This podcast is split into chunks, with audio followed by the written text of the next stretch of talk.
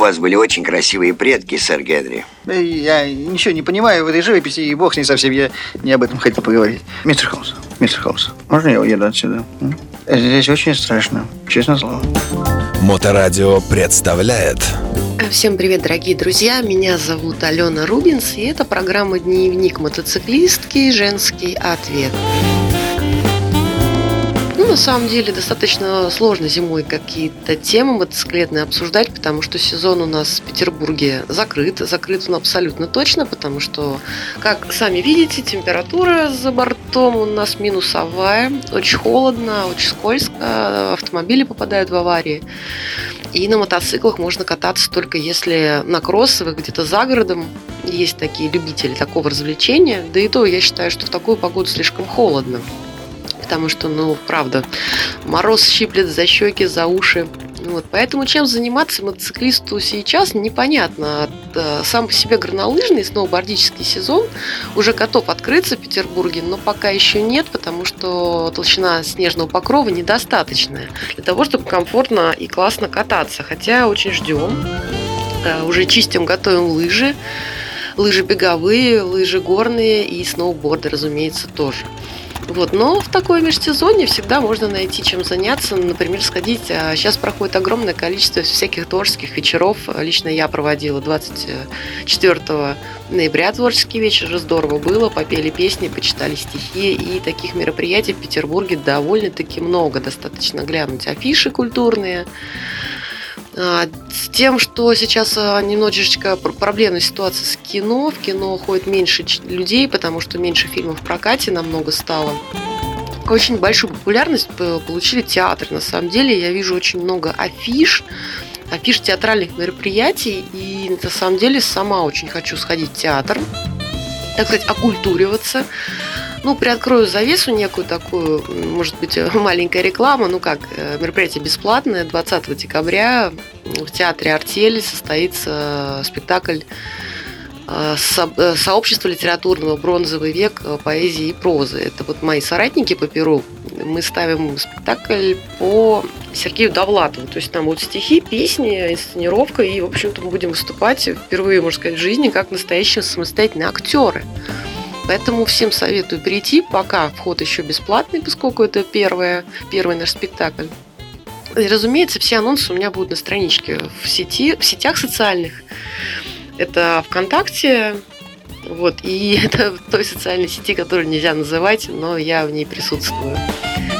А на Невском открылась э, выставка художника Васи Ложкина. Тут художник, который рисует э, смешных котов, бабулек, э, и всяких таких мужиков суровых. Очень люблю этого художника, собираюсь также посетить. Ну, чем можно еще заняться в такую погоду? Ну, на самом деле, если вы мотоциклист, или если мотоциклист без большого опыта, или мотоциклистом вы только собираетесь э, стать, сейчас очень классное время для того, чтобы начать обучение в мотошколах. То есть как обучение с нуля, так и какие-то курсы продвинутого вождения. На самом деле, когда я разговаривала с мотоинструкторами, выяснялась следующая вещь. То есть люди ездят а, по 10-15 лет за рулем мотоцикла, а то и по 20. Они были в путешествиях, но попадаются такие люди, инструкторам, которые просто мотоцикл водить по-человечески нормально не умеют. То есть они ездят неправильно, у них закатанные ошибки.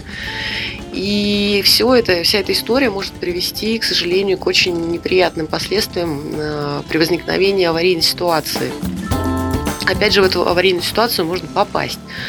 Поэтому, на самом деле, существуют курсы безопасного вождения, курсы повышения квалификации, курсы, которые делают вас более уверенными при вождении мотоцикла. То есть э, не нужно стесняться, если вы уже в мотоциклист категории А, можно поискать в интернете и просто прийти в мотошколу. Ну, например, а, мотошкола номер один, у них есть обучение управлению мотоциклами более мощными и тяжелыми. То есть, допустим, если вы ездили на часотке какой-нибудь и решили взять литр, или какой-то большой тяжелый чоппер, ну, на самом деле мотоцикл будет вести себя по-другому. Он более тяжелый, он более мощный, и он не прощает ошибок, тех ошибок, которые прощали ваши там 200-400 кубовые байки. И поэтому я вот лично А Если бы у меня была такая мысль приобрести мотоцикл мощный, я на самом деле не хочу этого делать. Мой следующий мотоцикл будет достаточно легким и городским. Ну, вот такие вот у меня фантазии.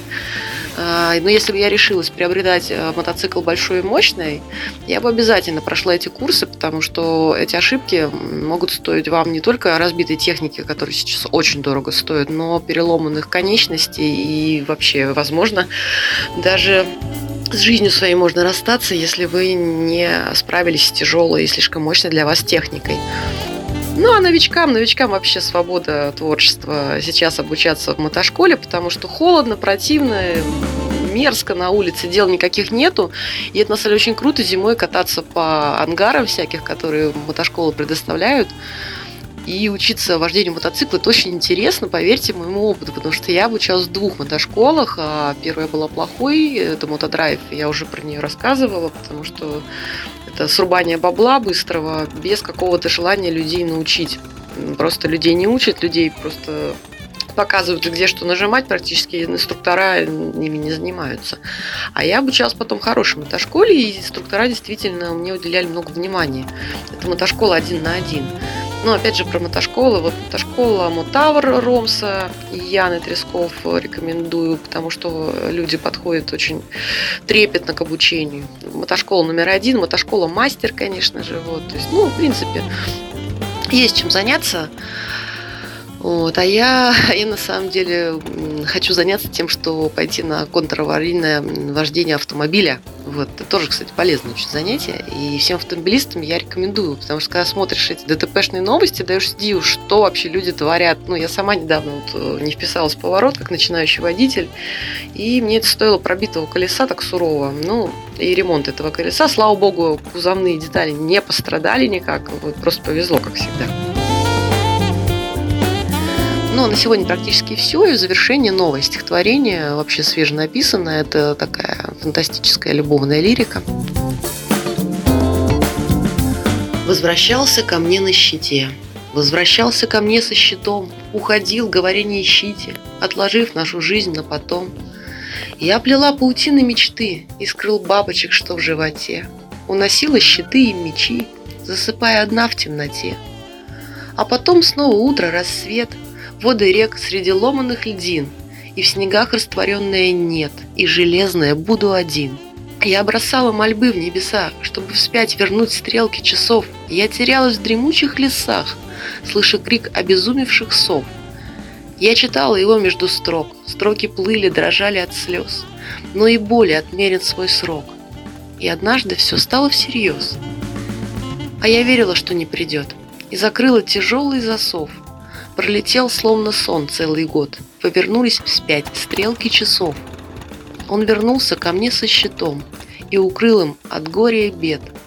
Боги знают, что будет потом, но мне больше не нужен ответ. Ну а на сегодня все, дорогие друзья. С вами была Алена Рубинс. Удачи вам на дорогах. Слушайте моторадио. Любите себя и других, разумеется, тоже. Запутанная история. Как это верно, Ватс?